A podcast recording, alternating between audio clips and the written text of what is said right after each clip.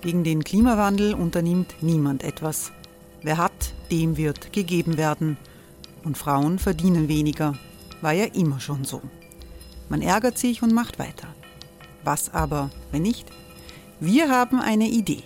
Die Falter Arena macht die Bühne frei für Menschen und Projekte, die das Land verändern. Mein Name ist Eva Konzett. Ich leite das Politikressort im Falter.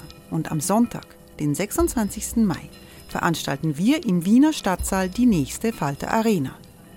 Mit dabei unter anderem der ehemalige Politiker und Neosänger Matthias Strolz, Theresa Imre von Markter, Sonja Jöchtel von Love Politics oder Kari Ochsner von Ochsner Wärmepumpen.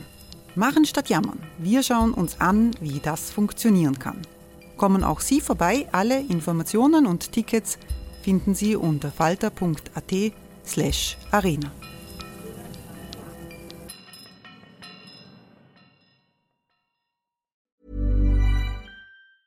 When you're ready to pop the question, the last thing you want to do is second guess the ring. At Bluenile.com, you can design a one-of-a-kind ring with the ease and convenience of shopping online. Choose your diamond and setting. When you find the one, you'll get it delivered right to your door. Go to Bluenile.com and use promo code LISTEN to get $50 off your purchase of $500 or more. That's code LISTEN at Bluenile.com for $50 off your purchase. Bluenile.com code LISTEN.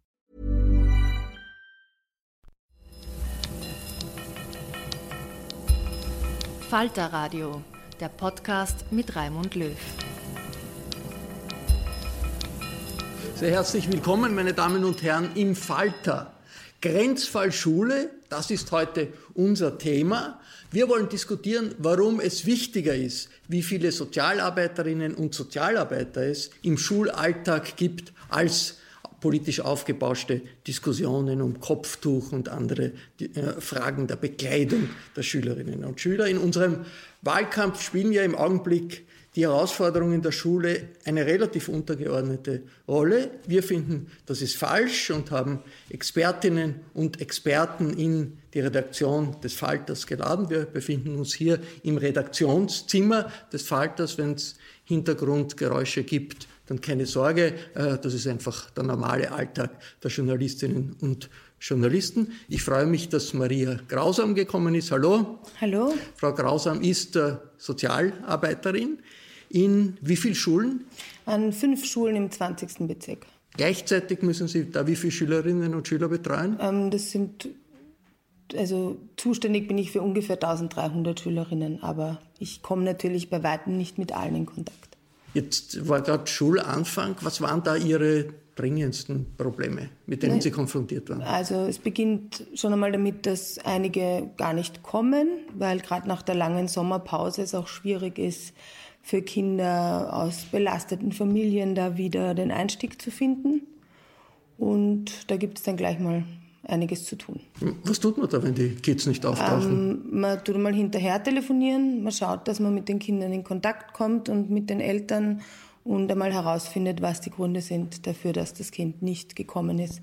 Auch oft zum Beispiel aus Angst davor, da wieder Fuß zu fassen oder weil eine Entscheidungsprüfung nicht geschafft wurde, also eine Nachprüfung und jetzt eine neue Klasse ansteht und ähnliches. Genau. Wenn wir in den Medien über Probleme an, an Schulen äh, lesen, dann heißt es oft, das sind die Kids aus migrantischen Familien. Ist das auch Ihre Erfahrung, die Probleme machen? Mm, nein, das ist eigentlich nicht meine Erfahrung. Meine Erfahrung ist, dass die soziale Herkunft eine wesentlich größere Rolle spielt als der ethnische Hintergrund und dass es da einfach dass die Problemlagen da sehr ähnlich sind, egal welcher Herkunft die Familie ist.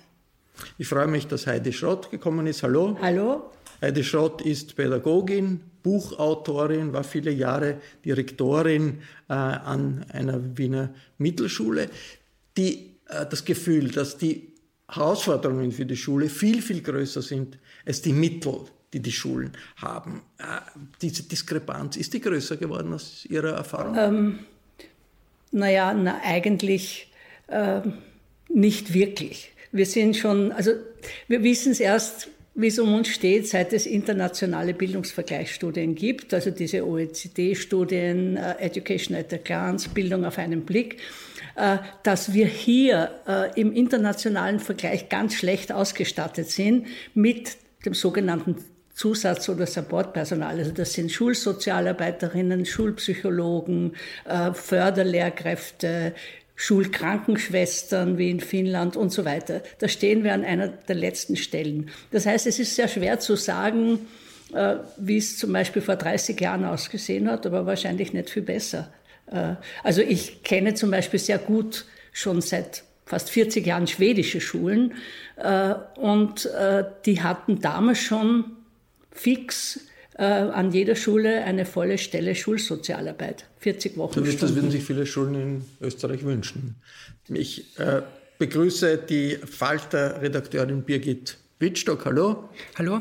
Birgit hat äh, im Falter letzte Woche äh, einen langen Bericht über diese Situation mit viel zu wenig Sozialarbeiterinnen verfasst. Wie sind da die Zahlen? Die werden weniger offensichtlich, nicht Die werden mehr. weniger, aber es ist tatsächlich schwierig, äh, konkrete Zahlen zu liefern.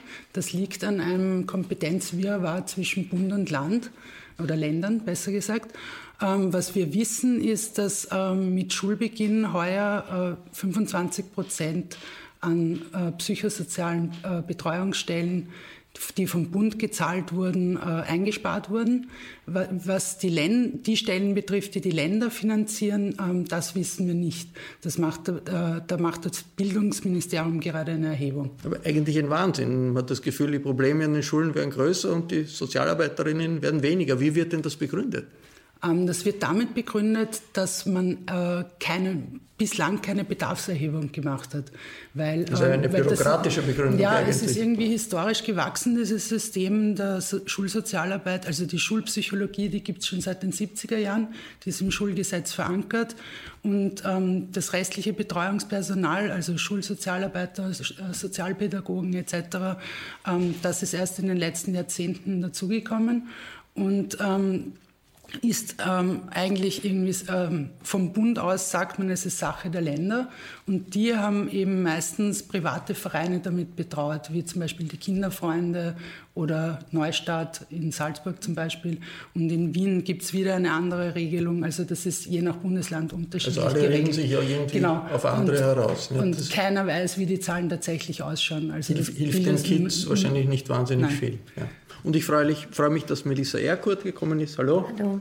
Melissa Erkurt ist Journalistin, hat als Lehrerin gearbeitet, ein Jahr lang oder genau, länger. Ein Jahr lang. Und schreibt eine Kolumne im Falter. Da ist es viel um die Erfahrungen in der Schule im letzten Jahr äh, gegangen. Diese Erfahrung, dass Kids einfach nicht auftauchen, weil sie sich fürchten. Haben Sie das auch erlebt? Ich habe einen AHS unterrichtet und da eher nicht, weil das ist schon eine bewusste Entscheidung, dann in den AHS zu gehen. Und da hat man oft auch Eltern, die engagiert sind und auch die Kapazität haben, zu schauen, ähm, was ist das Beste für mein Kind. Und die schauen auch eher drauf, dass das Kind dann in die Schule geht. Also das war jetzt bei uns an der Schule nicht das Problem. Es kommt aber schon vor. Kommt auch in, ja, ja, ja. in, in, in Mittelschulen vor. Jetzt Schwänzen, das war ja immer, ja, das war, man, auch als Jugendlicher äh, hat man irgendwie auch äh, cool gefunden. Ist das jetzt besonders cool, zu schwänzen oder nicht zu kommen? Oder sind das eher, ist das eher die Folge von, von wirklich großen familiären Problemen? Was ist Ihre Erfahrung? Ich hätte das als Folge von familiären Problemen äh, mitbekommen. Das waren halt vereinzelt oft Kinder, die, wo die Eltern gerade äh, sich scheiden haben lassen und die Kinder hin und her gerissen waren und dann vielleicht auch die Eltern nicht kontrollieren konnten, ist es in der Schule oder ist es gerade woanders, also da der Kontakt zwischen den Eltern nicht so gut war äh, oder oft war, waren Eltern krank oder das sind oft Eltern, die kein Deutsch können, wo die Kinder dann mitgehen zum Übersetzen und dann deswegen in der Schule fehlen. Also so Schwänzen aus Jux heraus oder weil man cool sein will, also das ist an den bei den Kindern, die ich jetzt kennengelernt habe, ganz selten der Fall. Wie groß ist das, äh, das Problem, wenn Eltern nicht Deutsch könnten, also äh, Kinder aus, aus migrantischen Familien kommen? Äh, stößt man da oft drauf in der Beim, beim Elternsprechtag waren das oft Eltern, die nicht so gut Deutsch konnten, wo dann der ältere Bruder gekommen ist, der selber erst 18 war, weil Mama und Papa nicht so gut Deutsch konnten. Das stimmt, aber sie haben sich halt viel Mühe gegeben, trotzdem irgendwie zu verstehen und mitzukommen. Wie, wie, wie, oft ist das ein Problem, dass die Kommunikation mit nicht deutsch sprechenden Eltern eine Hürde ist, um, um Probleme zu benennen und damit umzugehen, Frau Grausam? Naja, es ist schon eine Hürde und es wäre natürlich sinnvoll, da mehr Dolmetscher und Dolmetscherinnen zu, zur Verfügung zu haben, weil da gibt es wirklich viel zu wenige. Aber es gibt sie. Es gibt sie, aber äh, sehr rar gesät. Jetzt äh, Brennpunktschulen, das ist so ein Schlagwort, äh, ein bisschen für jemand, der nicht im Schulalltag drinnen ist. Was heißt das eigentlich, Birgit? Ähm, soweit ich weiß, werden Brennpunktschulen, also gibt es drei Kriterien, die eine Brennpunktschule ausmacht. Ähm, ich glaube, es ist der Migrantenanteil, dann kommt ähm, ähm, natürlich die ähm, Bildungsnähe bzw. Ferne der Eltern hinzu und ähm, ob sie aus sozial schwachen Familien kommen. Das insgesamt macht dann die Brenn Brennpunktschule aus. Also 120 solche Brennpunktschulen gibt es in, Wien, nicht wenig. Und was heißt das jetzt in der Praxis, Frau Grausam? Bekommen diese Schulen dann mehr Mittel oder mehr Lehrer oder zum Beispiel Dolmetscher, wie Sie gesagt haben? Naja, das, also sie bekommen zum Beispiel Schulsozialarbeit. Also im Rahmen des Integrationstopfs, da sind wir Bundesschulsozialarbeiterinnen an diesen Brennpunktschulen eingesetzt worden. Aber wir sind 18 und ähm, an 70 Schulen in Wien ungefähr, also bei weitem nicht an all diesen sogenannten Brennpunktschulen. Abgesehen davon glaube ich ja, dass jede Schule davon profitieren würde, Schulsozialarbeit ähm, zu in den Genuss von Schulsozialarbeit zu bekommen. Was, machen, was können Sozialarbeiterinnen anderes tun als Lehrer tun an Schulen? Naja, das Problem ist ja, dass Lehrerinnen oft sich gar nicht ihrer Kernkompetenz, ihrer eigentlichen Aufgabe, nämlich der zu unterrichten, dem Vermitteln von schulischer Bildung, Lesen, Schreiben, Rechnen, Unterrichten widmen können, weil die Kinder so abgelenkt sind von Problemen, außerschulischen Problemen, die sie aus ihren Lebenswelten mitbringen und die sie auch in die Schule tragen, dass sie gar nicht aufnahmefähig sind. Also das Ziel der Schule ist nicht vorrangiges Ziel im Leben, in der Lebenswelt dieser Kinder. Und wir versuchen, die Kinder so zu unterstützen, dass sie auch im Schulalltag wieder funktionieren. Den Weg so zu ebnen, dass das Lernen und der Erwerb von Bildung möglich ist. Äh, Heidi, äh, schaut, die Herausforderungen äh, sind soziale Herausforderungen, aber natürlich, wenn die Eltern Sprachprobleme haben, die Kommunikation mit den Eltern schwierig, ist, ist das schon eine besondere zusätzliche äh, Situation. Wie sehr hat das, das ist ja oft in der öffentlichen Diskussion, mit der Flüchtlingswelle 2015 zu tun? Naja, nein. Kann ja sein, also, dass das damit zu tun hat. Also da ist es sozusagen auf den Tisch gekommen. Ja? Ich habe äh, mich ja speziell mit meinem Buch äh, das Bildung und Migration in Österreich äh, behandelt, äh, zwei Jahre lang sehr intensiv befasst und auch in meiner schulischen Tätigkeit gab es natürlich diese Probleme schon. Das, das ist wegdiskutiert, das ist ignoriert worden zunächst, äh, dass hier Kinder sind, die schlechtere Voraussetzungen haben aufgrund des sozialen Hintergrunds der Eltern und mangelnden Sprachkenntnisse. Die Kombination ist ganz wichtig. Ja. Äh, und das wurde, später wurde es, sage ich jetzt ein bisschen provokant, weggelächelt äh, und unter dem schönen Begriff Multikulti ist so schön äh, heute beschrieben. Und so ist eigentlich eine ganze Generation von Kindern und Jugendlichen aus bestimmten Elternhäusern betrogen worden. Und erst betrogen worden. Be naja, um Chancen. Mhm. Ja, ja. Äh, das ist die zweite Generation, würde ich sagen. Also bestimmte, nicht, nicht alle. Ja, und das, das, offizielle Österreich hat ja dauernd gesagt, wir sind kein Einwanderungsland, wir sind kein Einwanderungsland. Das, das heißt, wir brauchen, uns, diskutiert worden wir brauchen es ja. gar nicht stellen. Und in Wien, als dann schon in den Hauptschulen Probleme gab, äh, ist es dann unter Multikulti fast geradezu vermarktet worden. Äh, möge mich korrigieren, aber so habe ich es erlebt.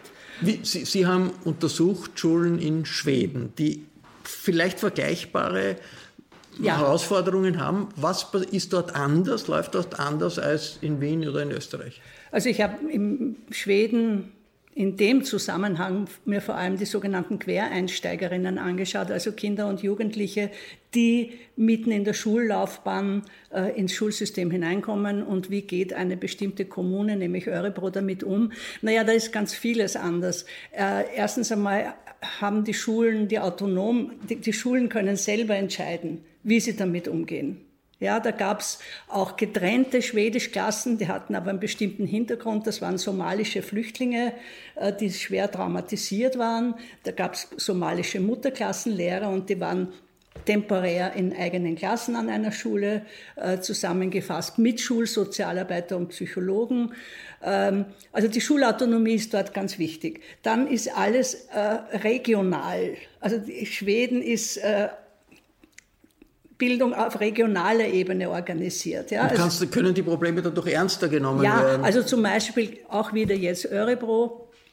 Äh, dort gab es jede Woche äh, am Montag ein Gespräch, eine Besprechung zwischen der Bildungsstadträtin äh, oder der für Bildung Verantwortlichen, den Wohnungsstadtrat, weil das damals sehr aktuell war, auch Wohnungsprobleme, und dem Jugend- und Sozial, der Jugend- und Sozialstadträtin. Das heißt, es ist auf einer regionalen Ebene übersichtlich und so kann man hinuntergebrochen bis aufs einzelne Kind wissen die über schwierige Kinder in der Bildungsdirektion also Bescheid. Wenn man redet, dann kommt man wahrscheinlich auch, hat man ein größeres äh, Problembewusstsein. Also das wäre so, wie wenn St. Pölten und um, also um das ein bisschen so runterzubrechen auf Österreich, das wäre so, wie wenn St. Pölten und Umfeld, Umland eine Bildungsdirektion wären und jetzt, die Schulen alle da miteinander vernetzt und gebündelt sind. Jetzt eine gewisse Rolle spielt natürlich die, die Frage, wie geht man mit den Problemen in den Schulen äh, um, schon in den, in, im Wahlkampf. Da ist immer wieder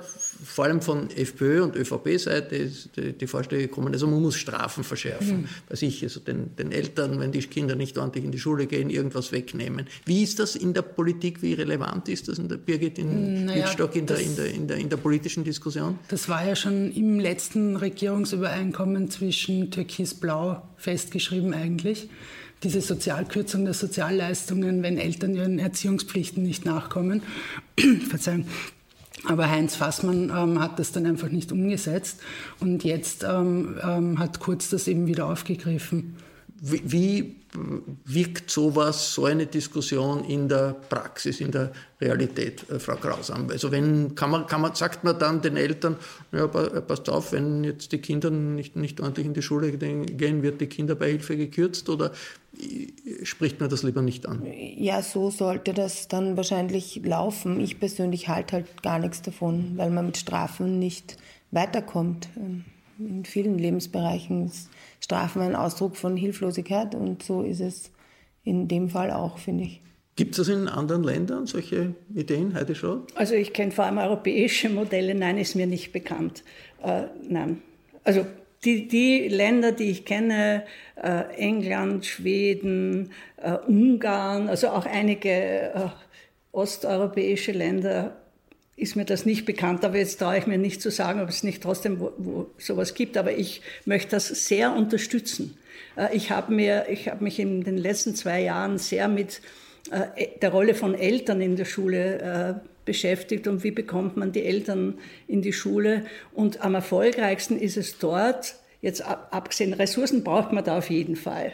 Vor allem je benachteiligter die Elternschaft ist.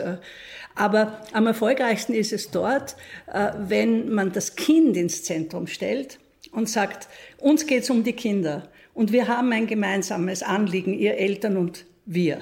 Und schauen wir uns das an. Und in vielen, vielen Ländern, also auch in deutschen Bundesländern, können auch Lehrer, Lehrerinnen, nicht nur Sozialarbeiterinnen in die Elternhäuser gehen und machen das auch. Also in Hamburg gibt es jetzt eigene äh, Elternmentoren, heißt das. Die sind so kleine Zusatzausbildungen. Also das wäre der Weg, zu sagen, wie können wir gemeinsam äh, eure Kinder, unsere Kinder als Schule so weit wie möglich bringen. Und das funktioniert. Ich kann Londoner Schulen nennen in Ostlondon, die gehören zu den benachteiligsten ökonomisch gesehen. Bei Drohungen, ja. das kommt natürlich gut an, wenn man ja, in also der Öffentlichkeit Drohungen, sagen dort kann, setzt sich schon auch die Direktorin ans Telefon und sagt, was ist da jetzt los? Oder der Übersetzer. Jetzt, Melissa, ich, solche, so eine Diskussion, wir brauchen mehr Drohungen gegen die Eltern. Wird das wahrgenommen von den Kids in der Schule, in der Sie waren? Drohungen gegen ja, das, die das, das in der Diskussion, im öffentlichen Diskurs, das als ein Mittel zur Disziplinierung eines Teils der Bevölkerung angesehen wird. Ich wüsste nicht, dass, das, äh, dass sie das mitkriegen. Ähm, ich würde auch sagen, dass der, dass der persönliche Bezug unglaublich wichtig ist, dass alles über diesen persönlichen Bezug geht und nicht nur Lehrer, Schüler, sondern auch eben Lehrer, Eltern. Ich bin ja selber aus einer, ähm, ich bin auch Migrantin und mein Vater war eben zwölf Jahre lang kein einziges Mal in meiner Schule, weil er so eingeschüchtert war von diesem System Schule und von äh, Lehrpersonen, die in einem äh, Burgtheater Deutsch dann gesprochen haben. Und das ist unglaublich einschüchternd für Menschen, die nicht hier aufgewachsen sind, die sich eh schon minderwertig fühlen. Deswegen wäre es so wichtig, dass wir auch mehr äh, Lehrerinnen mit Migrationshintergrund haben.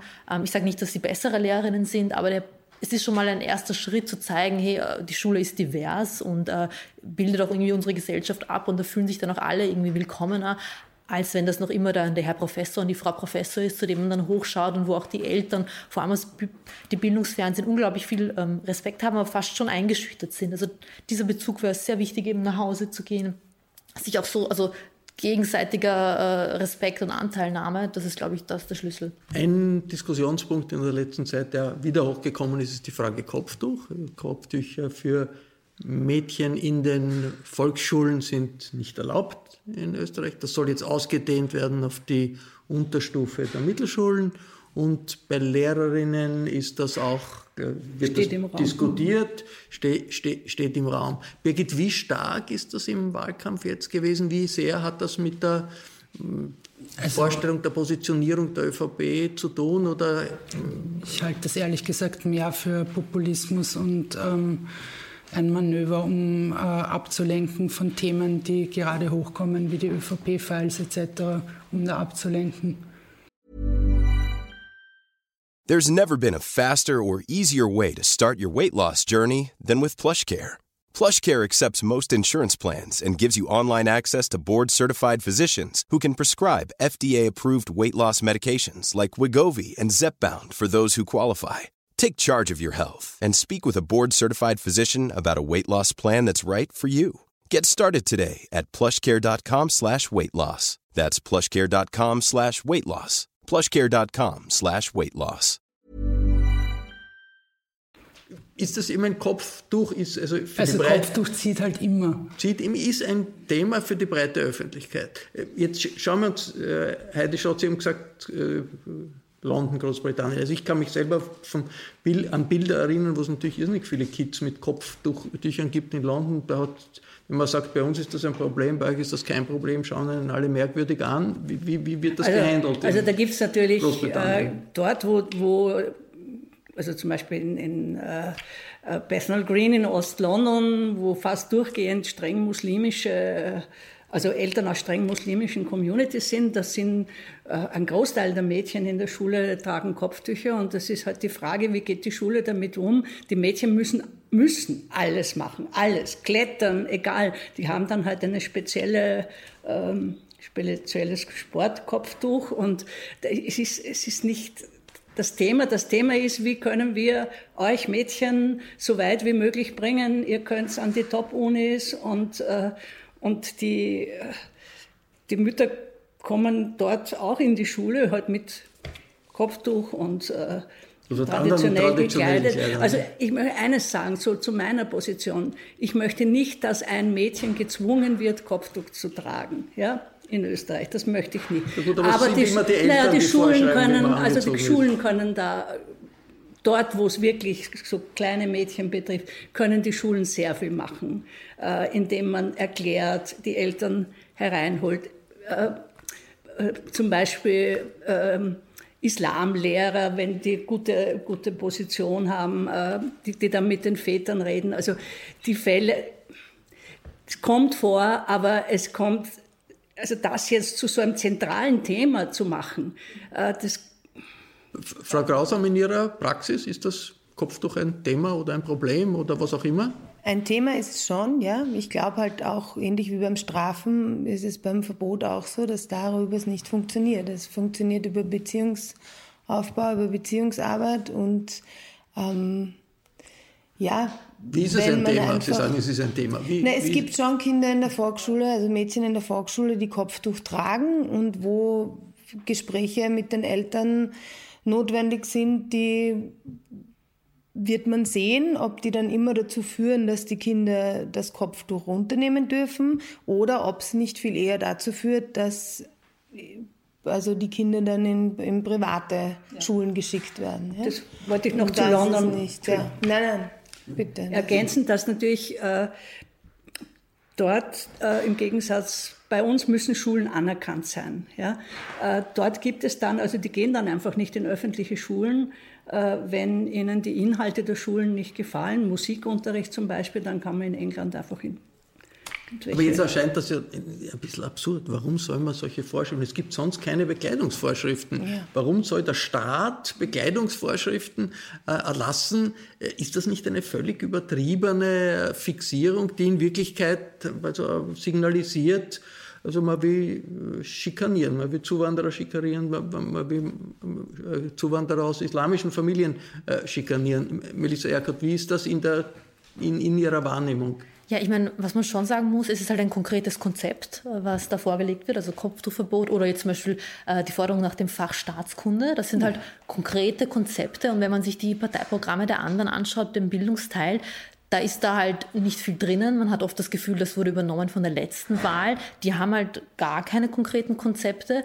Und beim Wähler, bei der Wählerin bleibt dann eben hängen. Okay, gut, naja, dann ist halt das Kopftuch ein Thema. Die sind ja nicht in der Schule drinnen. Die wissen ja jetzt nicht so, was sind die großen Themen.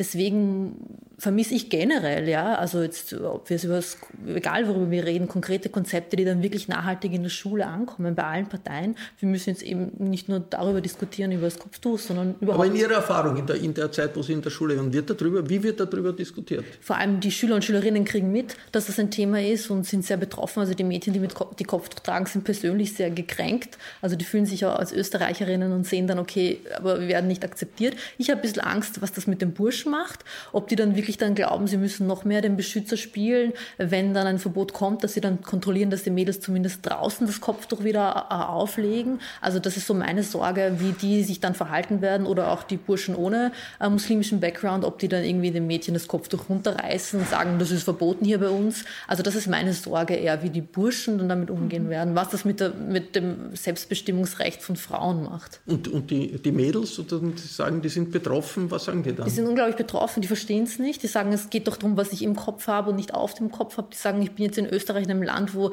Frauen dieselben Freiheiten und Rechte haben. Ich komme aus einem Land oft, wo das nicht so ist und jetzt soll es auch hier verboten werden. Also die verstehen nicht, was das mit Selbstbestimmung zu tun hat und ich tue mir auch schwer, ihnen zu erklären, was das damit zu tun hat. Ja, man muss auch nicht sagen, dass man es gescheit hält. Es ist, ja, es ist ja unsere Freiheit zu sagen, manche Regeln sind gescheit, viele Regeln sind vielleicht nicht so gescheit. Jetzt diese die Erfahrung, was Melissa Erkert angesprochen hat, dass es einen Druck gibt von den Buben, ja, von den Burschen. Und das ist, ist ja auch oft in der, in der Diskussion. Da sind jetzt da islamistisch aufgeheizte jugendliche Burschen, die wollen irgendwie äh, Druck auf die Mädels ausüben, dass die irgendwas nicht dürfen oder sich besonders konservativ kleiden sollen oder sonst was. Erleben Sie das in äh, Maria Grausam in den Schulen? Mm, ich persönlich habe es noch nicht erlebt. Ich weiß, dass es hin und wieder vorkommt, aber es ist jetzt kein Vorrang vorrangiges Thema. Also es ist so wie beim Kopftuch auch. Also ich habe viele Kolleginnen, die sagen, dass sie an ihren Volksschulen kein einziges Mädchen haben, das Kopftuch trägt. Und an der einen Volksschule, an der ich bin, habe ich beim Schulfest, beim Schulfest zwölf gezählt. Das ist eine eher hohe Zahl. Aber also es ist ein Problem, das offensichtlich aufgebauscht wird, wird aber in der Öffentlichkeit spielt es eine Rolle. Darum, ja, muss man sich halt wahrscheinlich stellen, der, ja. der Diskussion. Ja. Und das in einer Situation, wo in den Klassen Kreuze sind und, und religiöse Symbole, so anders als in anderen Ländern, ist ja keine strenge Trennung. Ich möchte zu dem schon noch was bitte, sagen. Bitte. Zu den, zu dem, zu den Buben, zu den Burschen. Ja. Also ähm, ich habe schon bei meinen Recherchen, also ich war sehr viele Interviews, äh, vor allem mit NMS-Lehrkräften, äh, Favoriten äh, und so weiter geführt.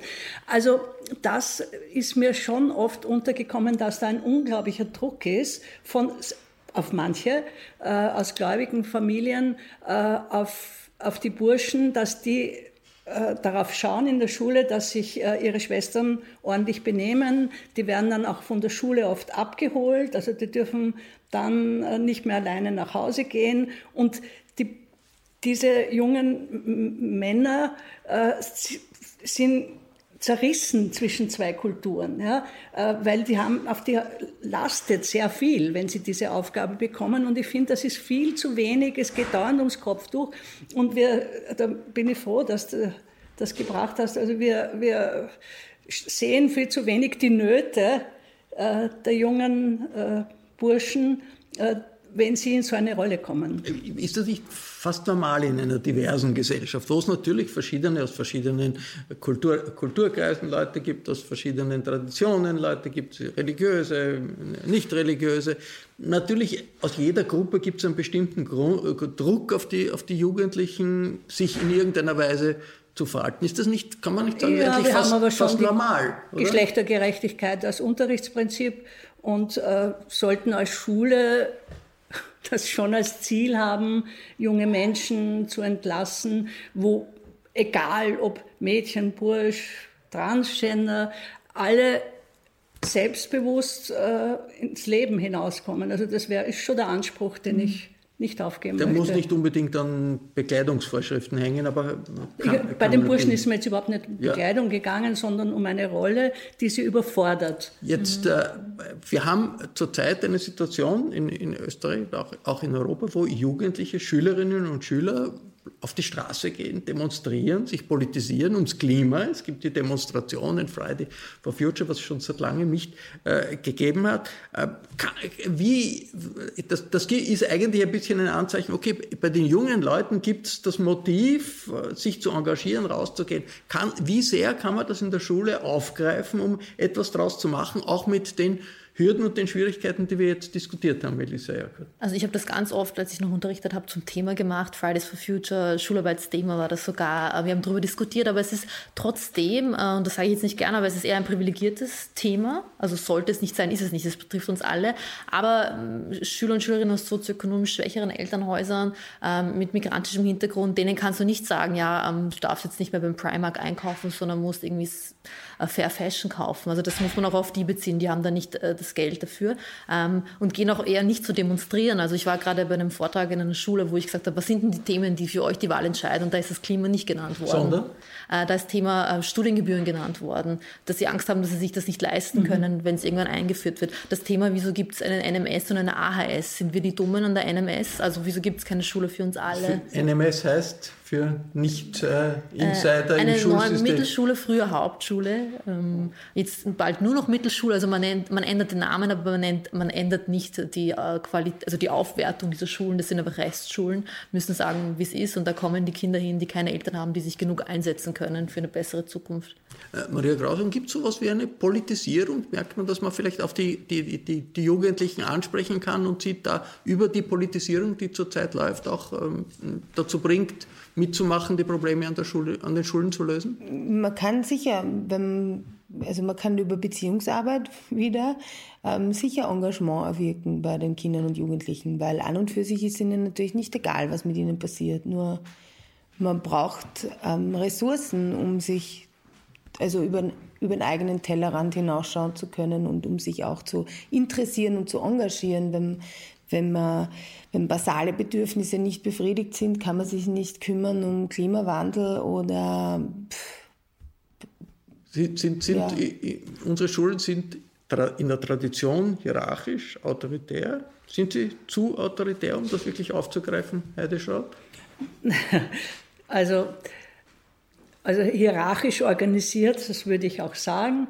Äh, autoritär, das ist schon ein bisschen äh, differenzierter zu be betrachten, aber von der Grundstruktur her stimmt's, ja. Aber ich würde jetzt äh, schon sagen, dass sehr viele Schulen jetzt nicht unter das Etikett autoritär fallen. Ich möchte trotzdem noch dazu oder zu dem sagen, zu dem sozialen Hintergrund. Ich habe eine Schule geleitet im Zentrum von Wien, ein Gymnasium, äh, und wir hatten schon in den 90er Jahren einen Umweltschwerpunkt durchgehend nachhaltig, ja, äh, und äh, sind mehr, also da, das wäre unvorstellbar gewesen. Ich habe vorher in äh, einer in Favoriten an einem Gymnasium unterrichtet und äh, dort wäre das damals äh, also es tut nicht sich was. möglich gewesen. Es tut sich es was. Es tut sich was, sowohl naja, von der Seite ja. der Lehrer als auch, wie man sieht, bei den Es tut sich was, aber dass es diese zwei Schultypen gibt, das möchte ich schon äh, noch hinzufügen. Da stehen wir inzwischen fast alleine da international das gesehen. Wird, irgendwann einmal wird es ja dann vielleicht einen Anlauf geben, über die gesamte Struktur zu diskutieren. Im Augenblick ist, man hier leider äh, an der Stelle. Das war der Falter-Talk zum Grenzfall Schule und was fehlt in unserem Wahlkampf in Österreich. Ich bedanke mich sehr herzlich bei den Teilnehmerinnen hier in äh, der Redaktion der Wochenzeitung Falter in Wien. Bei diesem Wahlkampf hat äh, der Falter viele Diskussionen ausgelöst durch die Veröffentlichung von Daten aus der ÖVP, aus der Buchhaltung äh, der ÖVP. Äh, das wird auch im österreichischen Nationalrat diskutiert, das wird in Konfrontationen der Spitzenkandidaten diskutiert. Wenn Sie am neuen Stand sein wollen, was gerade äh, wieder öf öffentlich gemacht wird durch die Recherchen des Falter, empfehle ich ein Abonnement des Falter. Das geht auch im Internet. abo.falter.at ist die Internetseite. Und die Falter-Redaktion ist sehr kreativ. Da gibt es jetzt auch ein neues Produkt, nämlich einen Newsletter. Das heißt Falter Maili, den kann man bestellen über die Internetseite des Falter. Da bekommt man jeden morgen eine E-Mail aus der Falter-Redaktion mit dem Neuesten des, des, Tages und dem Neuesten des Vortages. Das Falter Maili ist sogar gratis. Ich bedanke mich sehr herzlich für Ihr Zusehen. Bis zum nächsten Mal.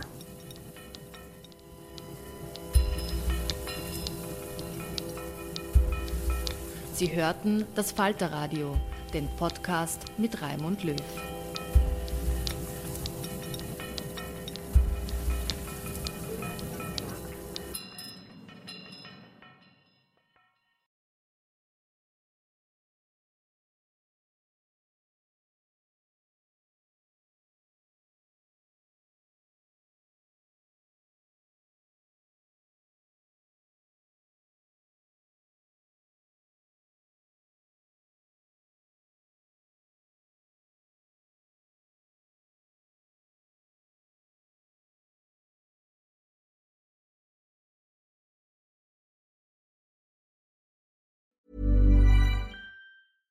Hey, it's Paige DeSorbo from Giggly Squad. High quality fashion without the price tag. Say hello to Quince. I'm snagging high-end essentials like cozy cashmere sweaters, sleek leather jackets, fine jewelry, and so much more. With Quince being 50 to 80% less than similar brands.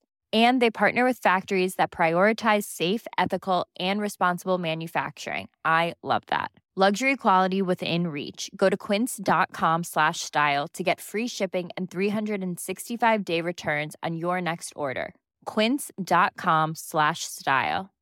Imagine the softest sheets you've ever felt. Now imagine them getting even softer over time. That's what you'll feel with Bowl and Branch's organic cotton sheets. In a recent customer survey, 96% replied that Bowl and Branch sheets get softer with every wash. Start getting your best night's sleep in these sheets that get softer and softer for years to come. Try their sheets with a 30-night guarantee. Plus, get 15% off your first order at bowlandbranch.com. Code BUTTERY. Exclusions apply. See site for details.